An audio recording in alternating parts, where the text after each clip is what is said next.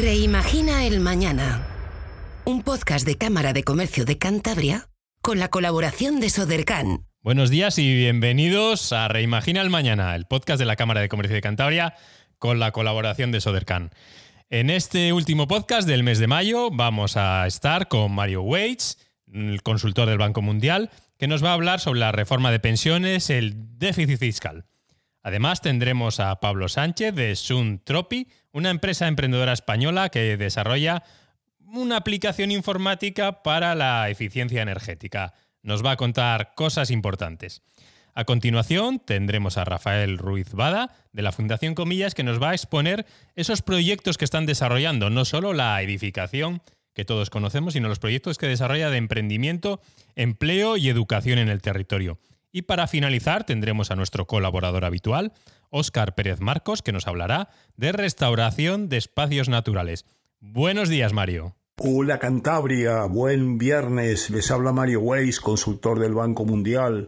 Bueno, esta semana han llegado advertencias de la Comisión Europea España, el tema de las pensiones que no convence y habrá que hacer reformas de más calado, y también el déficit fiscal que se considera muy elevado, Tengan en cuenta que como los tipos de interés van a subir y ya los mercados descuentan que en diciembre el Euribor puede estar al 1% y cada vez los halcones del Banco Central Europeo se consolidan en subir tipos de interés, esto de estar endeudado en deuda pública y déficit fiscal es peligroso, ya que aumentan los pagos de la deuda. Quiere decir que con los impuestos que pagamos, más que para sanidad o para educación, va a ir a endeudarse y por eso es muy importante bajar el gasto y recaudar más. Tema que les quería contar hoy es el tema del desempleo. Han salido los datos actualizados del paro en el mundo y España sigue como líder mundial, casi les diría, con una tasa de paro altísima, superior al 13%. Y evidentemente este es un tema histórico, pero que merece una reflexión. Y Europa también recomienda cosas, ¿no? ¿Qué duda cabe que en Europa la tasa de paro está baja? En Estados Unidos también. En la TAM, bueno, depende, hay países que sí, países que no, pero siempre por debajo del 13. Y qué duda cabe que esta tasa altísima de paro es importante.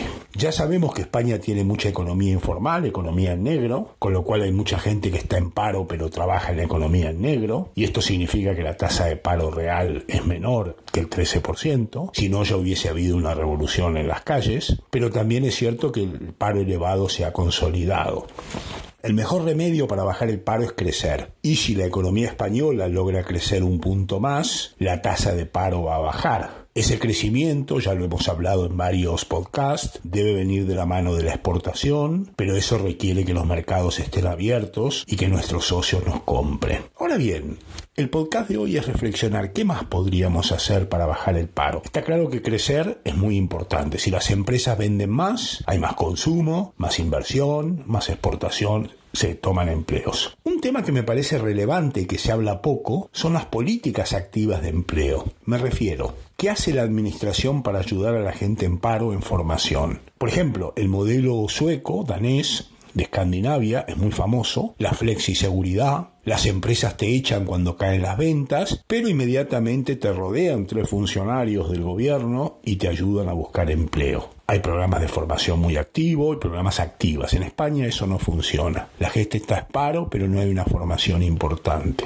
Quiere decir que esas políticas activas de empleo, que en España son muy débiles, hay que potenciarlas. Otra gente dice en la Comisión Europea, el problema es la falta de flexibilidad del mercado laboral, el, el tiempo del seguro de desempleo dura demasiado, la gente entonces es pasota, no busca trabajo, hay que acortar el beneficio del seguro de desempleo. Bueno, ese es un tema controversial, porque ya sabemos que en Europa nos gusta un Estado fuerte, protector, mientras que el modelo anglosajón, Estados Unidos e Inglaterra es más flexible, más libre, ¿no? Pero hay mucha gente que reflexiona que quizá la protección que tiene el parado de seguro de desempleo es excesiva y eso hace que no busque trabajo con entusiasmo, ¿no? En todo caso, Está claro que la tecnología y la educación son dos armas fundamentales para reequilibrar el mercado de trabajo. Y siempre les hablo con bastante énfasis en la cuarta revolución tecnológica, la robótica, la inteligencia artificial, la digitalización, y eso ya está a la vuelta de la esquina. Los últimos estudios de la Comisión Europea creen que en cuatro años, que eso no es nada, pues ya los robots, la inteligencia artificial y la digitalización formarán parte de la base de la economía. Entonces, ¿qué duda cabe que hay que reorientar los trabajos a trabajos vinculados con este tema? Si tú trabajas en algo no cualificado y mecánico, los robots te van a invadir. En resumen, aunque la política aceptada es que crecer es la manera de evitar el paro o de bajar el paro, tendríamos que ir a políticas más microeconómicas, ¿no? De flexibilidad del mercado laboral, ayuda al parado en su formación por parte de la administración, desarrollo de la tecnología y la educación adaptable a los nuevos trabajos para intentar mejorar este tema, ¿no? Y en ese sentido, España debería hacer más esfuerzos. Bueno, les mando un saludo afectuoso y seguimos en contacto.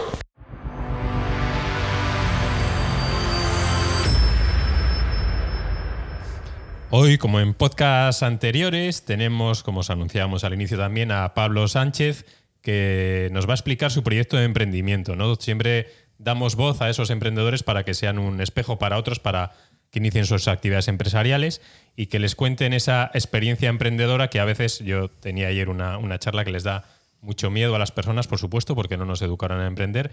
Y ellos han iniciado un proyecto, Sound Tropic, Tropic que es una aplicación para autoconsumo ¿no? de, energía, enfocado no a los particulares, sino a la industria. ¿no? Siempre pensamos en el autoconsumo, en esas placas solares, muchas veces que, queremos poner en nuestra vivienda y no, no estamos pensando en ese ahorro energético para las empresas. Cuéntanos un poco en qué consiste la aplicación que estáis desarrollando, porque entiendo que eh, está funcionando, pero sigue, sigue en desarrollo y, comentamos luego esa experiencia inicial de, en vuestro emprendimiento. Perfecto. Bueno, lo primero, daros las gracias por la invitación. Es un placer estar aquí con vosotros. Y bueno, como tú has dicho, Suntropi es un proyecto eh, dedicado al sector del autoconsumo.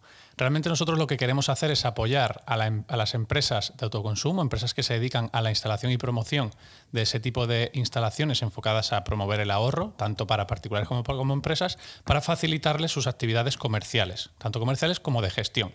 Y explico un poquito esto. Realmente lo que ocurre es que cuando tú solicitas, ya seas un particular, una empresa, un presupuesto a una, instalación, a, una empresa de instalaciones de autoconsumo, el proceso de confeccionar ese presupuesto no es tan sencillo como en otros sectores y simplemente pues, recolectar un poco materiales, trabajos necesarios y dar un precio. ¿vale? El proceso de, de confección del presupuesto de autoconsumo requiere hacer un estudio pormenorizado con una serie de cálculos de cuál es la dimensión y las características de la instalación que garantizan el mayor ahorro para el cliente. ¿De acuerdo?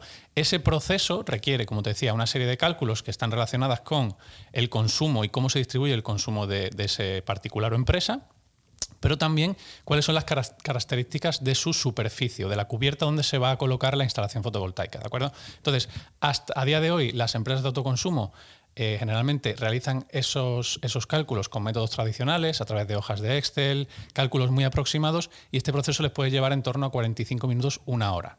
¿Vale? Estamos en el sector de autoconsumo, que de hecho ha crecido pues, cerca de un 101% respecto al año anterior, es un, es un, un sector en, en, completo auge.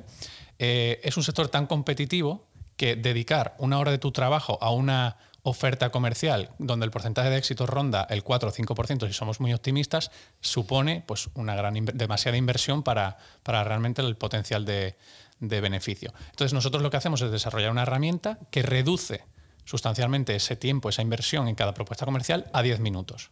Ese es un poco el principal, la principal propuesta de valor de Suntropy y cómo queremos ayudar a estos profesionales del autoconsumo. Vosotros os habéis convertido, por tanto, en una consultora, no en un agente comercial, para esas empresas que están prestando el servicio. ¿Hacéis cubrir esa necesidad empresarial?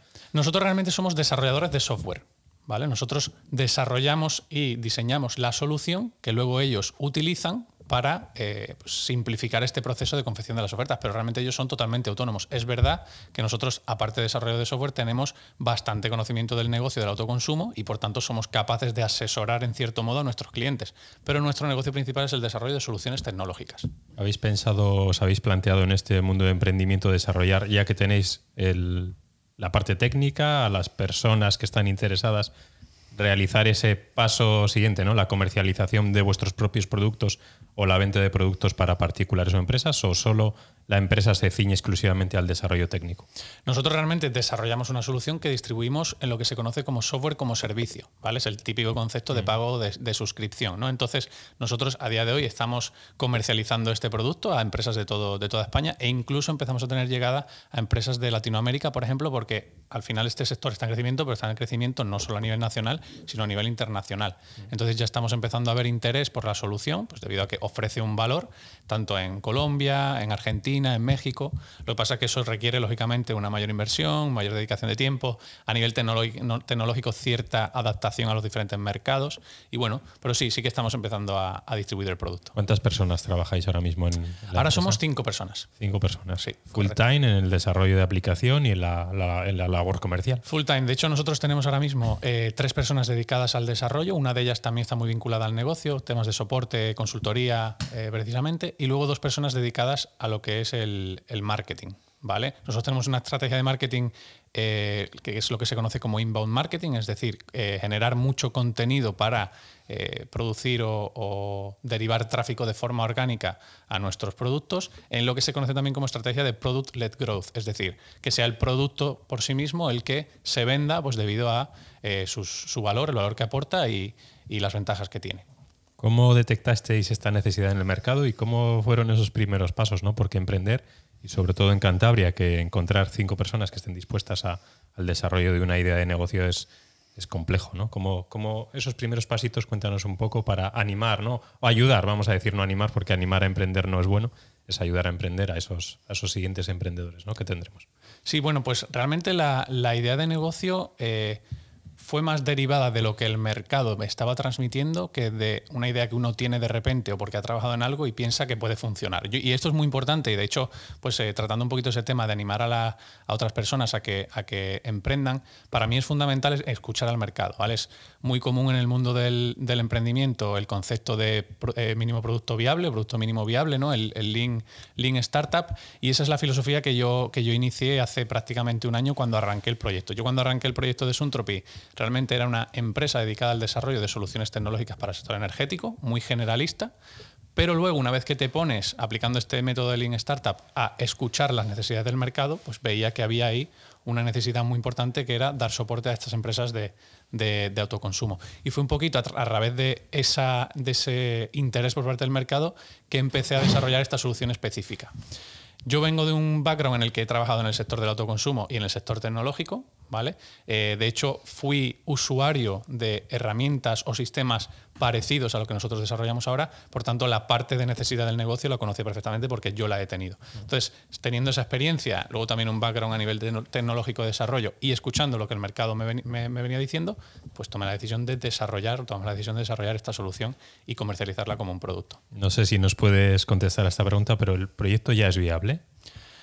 Eh, definamos viabilidad. ¿Por qué, te, la pregunta también? Porque siempre se comenta ¿no? que el 40, el 60 o el 80% de los proyectos no, llegan a ser viables y cesan su actividad. Y nosotros tenemos estudios por, que realizamos, ¿no? porque la propia administración nos lo exige, que nos, nos llama poderosamente la atención que en los últimos años sí está habiendo, tenemos proyectos viables y se están manteniendo en el tiempo. ¿El vuestro ya es viable? A ver, nosotros es que estamos en un sector que es el, SaaS, el software como servicio, que tiene un concepto de viabilidad relativamente distinto. ¿Por qué? Porque eh, tu modelo de negocio se basa en suscripciones mensuales y esas suscripciones mensuales empiezan a ser poquitas, ¿no? Pues tienes 10 clientes, 20 clientes, 30 clientes. Lo importante es que tengas un crecimiento sostenido en el tiempo que garantice lo que es la atracción del proyecto. La viabilidad en un, proyecto de software como servicio mm, rara vez se alcanza en el primer año, año y medio del, del proyecto, porque lógicamente tienes que acumular esa ese ingreso recurrente hasta que alcanzas lo que se conoce como el break-even, ¿no? que es cuando tus ingresos, tus ingresos igualan a tus, a tus gastos. Nosotros ahora mismo estamos en una etapa de crecimiento, lógicamente. Estamos, estamos creciendo con un, pues, con un ratio bastante sostenible, pero bueno, todavía tenemos que llegar a ese punto de, alcanzar la rentabilidad entendida tradicionalmente. Hemos hablado un poco de historia, de, la, actividad que desarrolláis y supongo que os, habéis apoyado también en la administración pública a través de algún tipo de apoyo ¿no? institucional, Sodercan, ponemos, y, algún otro apoyo económico por parte de la administración. Cuéntanos un poquitín qué, en qué os habéis apoyado. Sí, efectivamente, en Sodercampo tuvimos bastante apoyo, tanto a nivel de asesoramiento en las etapas iniciales del, de lo que es el proyecto. Yo inicié el proyecto hace un año eh, como profesional independiente, ahí nos dieron muchísimo apoyo, me dieron mucho apoyo a la hora de asesorarme y guiarme a través de las diferentes opciones que ofrece la, administración pública. Luego también en nivel de Sodercan, el año pasado, pues eh, ejecutaron una iniciativa que al proyecto le vino muy bien, que fue acudir al South Summit en Madrid, que se celebró en octubre. Eso fue pues una inyección de visibilidad para el proyecto y luego también una validación de que la idea pues es innovadora, que atrae la atención y que estamos haciendo cosas diferentes y luego pues nos siguen asesorando ya lo que es llevar el proyecto a una fase más de producción en todo lo que pueden ser préstamos participativos, el Startup Capital, por ejemplo, para financiar el proyecto un poquito más seriamente y demás. Pues muchas gracias Pablo por estos minutos de conversación y por dar a conocer este proyecto de emprendimiento que sirva de ejemplo a otros que se quieran animar. Muchas gracias. Muchas gracias.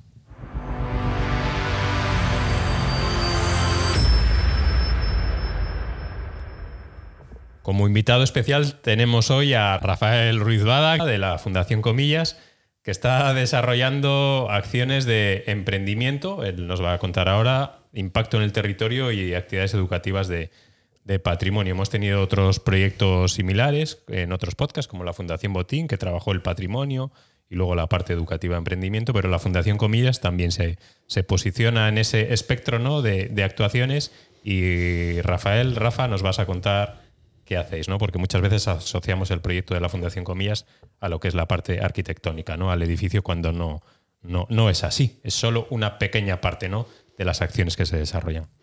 Sí, eh, bueno, em, la verdad es que es un, lujo poder compartir este tiempo con, con vosotros eh, y presentar un poco a lo que es el proyecto de la Fundación Comillas.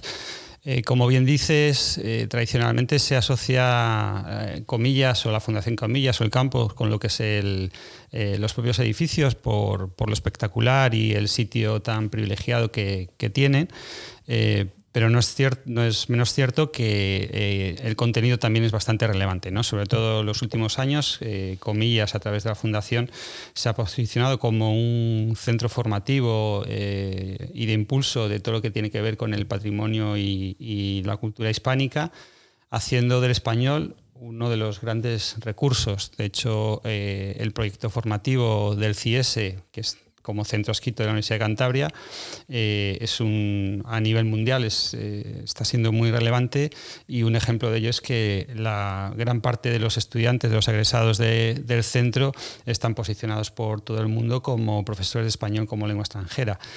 Em, Hoy en día, en eh, los últimos meses o los últimos dos años, ha surgido la oportunidad de que posicionar desde comillas y nuestra presencia en esa parte del territorio regional eh, nos abre la oportunidad de generar eh, mayor impacto apoyándonos en nuestra experiencia y nuestro conocimiento vinculado al patrimonio y la cultura para poder generar un mayor impacto más allá de lo que es la parte formativa. ¿no?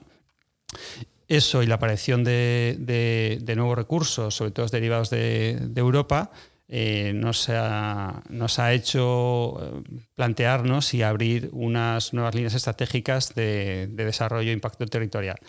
En esa línea, eh, lo que estamos planteando, estamos en unas fases bastante iniciales, pero bueno, ya empezamos a, desarrollar alguna acción. Estamos planteando un proyecto que está apoyado en, tres patas principalmente. Una que es, que es básica, que es la educación, desde el concepto innovador. Para ahí sí que estamos planteando alianzas tan estratégicas como puede ser eh, la vinculación del, TEC de Monterrey conjuntamente con la Universidad de Cantabria para poder montar un laboratorio de innovación en el cual la parte digital, la parte tecnológica es un, es un aspecto clave. Eh, a partir de ahí, cómo poder desarrollar actividad emprendedora en el territorio que genere un impacto eh, socialmente relevante, es decir, que aporte un valor real para, todo el entorno, todo el tejido territorial. Eh, estamos pensando sobre todo en entornos eh, bastante más rurales por el sentido de la fundación y la posición de la fundación, y que todo eso eh, reduzca una transformación del territorio entendido desde la parte de la gestión de ese, impacto. Dentro de esas acciones de emprendimiento, ¿cómo vais a, a desarrollarlo? ¿no? Porque no es sencillo. Primero hay que detectar las necesidades del territorio convencer a personas que desarrollen las actividades, porque la propia fundación no las va a desarrollar, ¿no? Hemos hablado en algún podcast que las ayudas europeas, gran parte de, esos fondos viene de, Next Generation o, ayudas europeas, ya no están pensadas, no van a estar pensadas para la, inversión real en, equipamiento, sino para el desarrollo económico y que las personas tengan actividad empresarial. ¿Qué, vais a hacer ¿no? para convencernos de que Cantabria, que lo es, y yo lo, yo lo tengo claro, nosotros lo tenemos claro, es un territorio en el que se puede emprender y qué podemos hacer? Bueno, efectivamente, Cantabria es un territorio que se puede emprender, básicamente porque somos del orden de 500.000 personas y cada una de las personas tiene, tiene dentro su pequeño emprendedor. ¿no? Otra cosa es que seamos capaces de activarlo con sentido. Em, el, primer gran reto le tenemos encima de la mesa de la mano del Servicio Cantabro de Empleo y es, eh, es capacitar en aspectos digitales, en este caso a mujeres de, entornos rurales, Ahí tenemos un proyecto mm, a tres años vista eh, y muy centrado, nosotros lo estamos planteando muy centrado en el territorio, entendido por, por áreas o por valles. ¿no? Una referencia podría ser, por ejemplo, los grupos de acción local con los cuales hemos estado trabajando, que al final son los que mejor conocen el, territorio. ¿no? Eh, pero, por ejemplo, en este caso que estamos hablando de mujeres eh, y la estrategia de las mujeres es porque mm, en estos entornos son, tienen mucha, mucha, capacidad de influencia y de transformación e impacto en sus, en sus entornos más próximos, Em, también la, Oficina de Igualdad, las unidades de igualdad que hay posicionadas en el territorio son agentes claves con los que ya estamos eh, diseñando la estrategia, porque al final, como bien dices, los recursos son los que son, la capacidad de la fundación es la que es, y esto no tiene sentido si no nos apoyamos a estructuras que ya están presentes en el territorio, que ya tienen experiencia y que son capaces de ayudarnos y de construir este proyecto conjuntamente. ¿no? Proyecto digital, porque habláis de proyectos para mujeres. ¿Habéis detectado que el emprendimiento femenino tiene más posibilidades en el mercado o porque tiene más necesidad? ¿no? Porque dentro de ese entorno rural ha tenido más dificultades ¿no? a la hora de plantearse el emprendimiento por situaciones culturales que se vivían hace años. Sí, bueno, realmente eh, en paralelo a esto, una de las cosas que estamos haciendo, como, como, ya has citado, que es muy importante, es detectar cuáles son las necesidades eh, en los dos sentidos, ¿no? O sea, las capacidades y necesidades, cuáles son las capacidades actuales de las personas en estos territorios, en este caso mujeres, pero al mismo tiempo cuáles son las necesidades del territorio y del, y del tejido económico, ¿no? Para poder eh, para, poder eh, acercarles ¿no? y, librar ese, ese, hueco que suele haber en, medio. ¿no?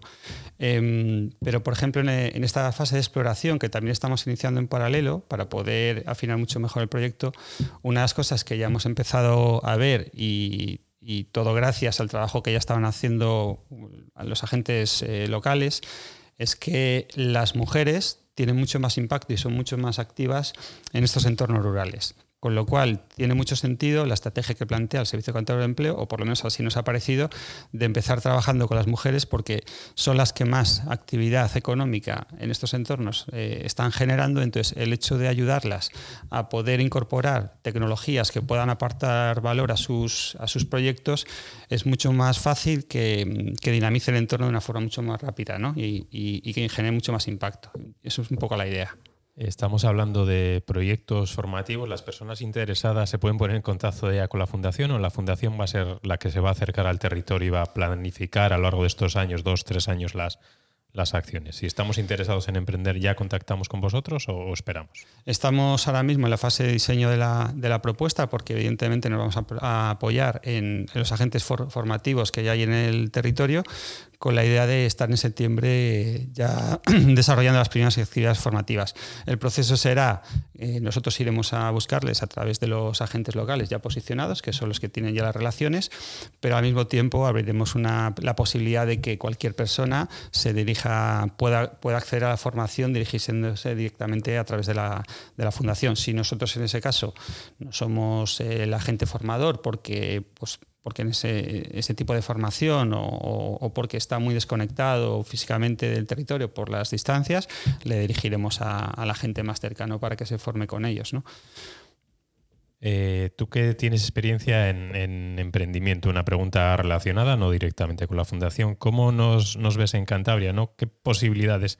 Estamos, yo creo que un poco atascados en el desarrollo de actividades, sobre todo innovación y actividades industriales, y entiendo que la fundación intentará ¿no? dar ese giro, ¿no? que no, aun yendo al territorio rural, no desarrollemos actividades tradicionales. Bueno, yo realmente yo, yo soy, en ese sentido, soy bastante optimista. Yo creo, lo mucho poco que me he movido por el territorio, me he encontrado con, con propuestas muy interesantes, bastante más innovadoras de lo que pensamos.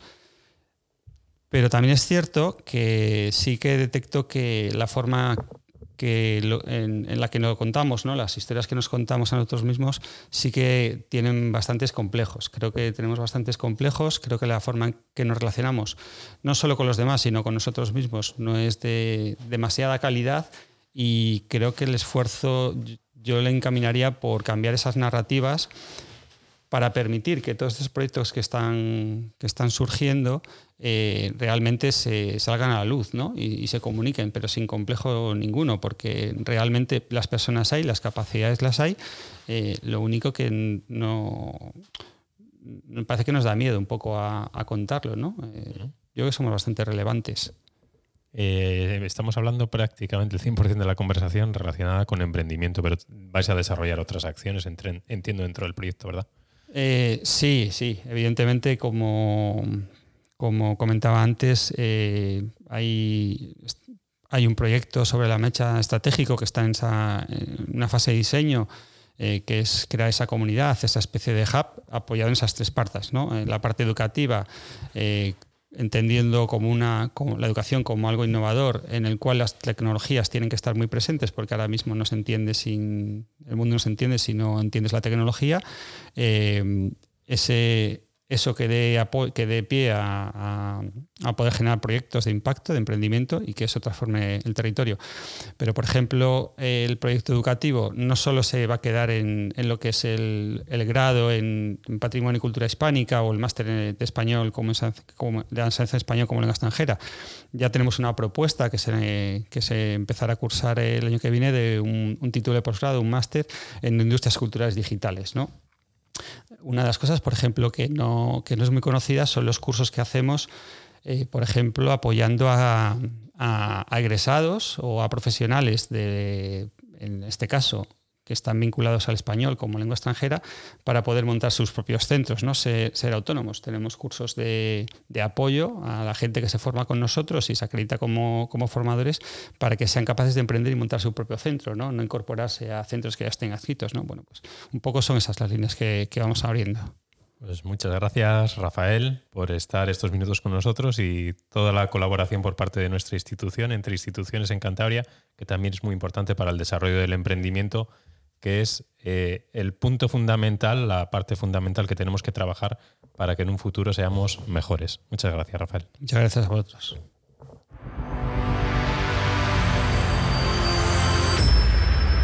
Y para finalizar nuestro podcast tenemos a Óscar Pérez Marcos, cofundador de Social MBA, que nos traerá esas noticias semanales sobre responsabilidad social. Buenos días, Óscar.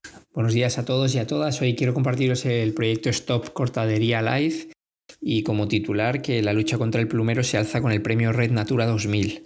Eh, la Comisión Europea, dentro de la categoría de beneficios socioeconómicos, ha galardonado este proyecto que lidera SEO Beer Life con la colaboración de entidades sociales como Amica, Ampros y Serca para la restauración de los espacios Natura 2000. Este es un proyecto financiado con fondos europeos y cofinanciado por el Gobierno de Cantabria que ya lleva cuatro años de andadura y que está logrando restaurar hábitats de espacios protegidos costeros de Cantabria.